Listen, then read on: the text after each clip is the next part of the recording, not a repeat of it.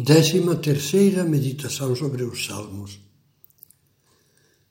Em nome do Pai, do Filho e do Espírito Santo. Amém. As lágrimas que Deus guarda. Diz o Salmo 56. Em Deus confio, não temerei. Que poderá contra mim o homem? Contaste os passos da minha caminhada errante minhas lágrimas recolhes no teu odre. Não, não estão elas consignadas no teu livro? Há lágrimas que se evaporam como uma chuva de verão, pois brotam de sentimentos superficiais e passageiros. Há lágrimas corrosivas, como as da raiva, o ódio, a inveja.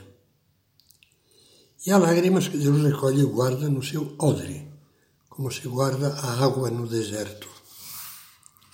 Apoiados nos Salmos, vamos meditar em algumas dessas lágrimas que Deus guarda eternamente no seu odre.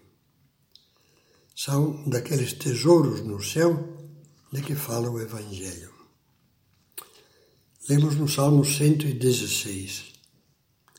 Amo o Senhor porque escuta o clamor da minha prece porque inclinou seu ouvido para mim no dia em que o invoquei. Volta minha alma à tua paz, pois o Senhor te fez o bem. Ele me libertou da morte, livrou meus olhos das lágrimas. Deus sempre escuta a oração sincera, feita com confiança filial, às vezes ungida com as lágrimas da tristeza ou do desconcerto.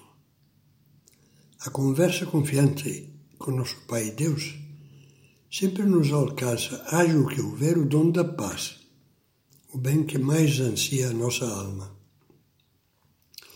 Isso nas mais variadas vicissitudes da vida, na fortuna e na adversidade, no sucesso e no fracasso, na saúde e na doença, no riso e no pranto. Como é bom saber que orando sempre podemos encontrar a paz apertando o nosso coração contra o coração de Cristo, mesmo que, sem perdermos a paz, algumas lágrimas ainda molhem o sorriso.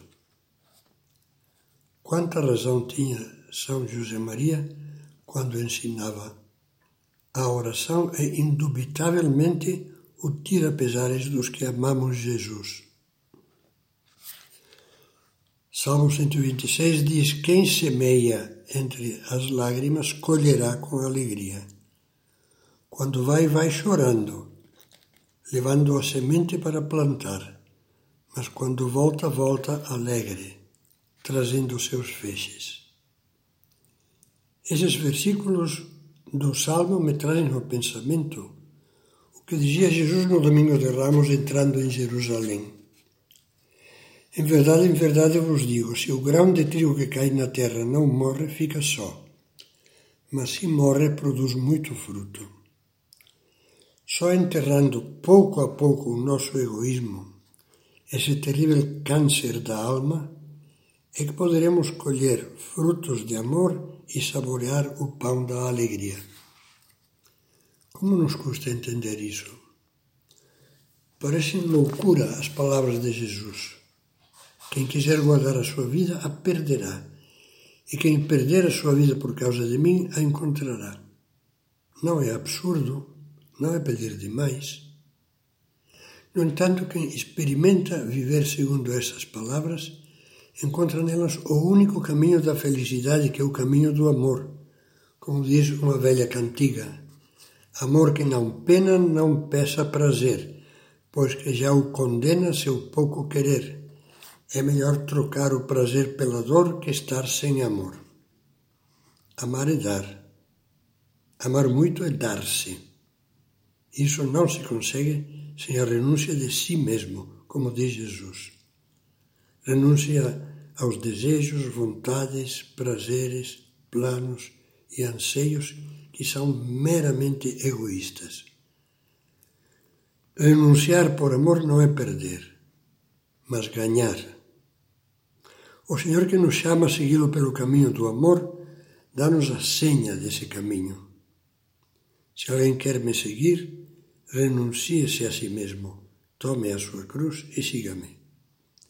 Cruz, sacrifício, renúncia voluntária e amada.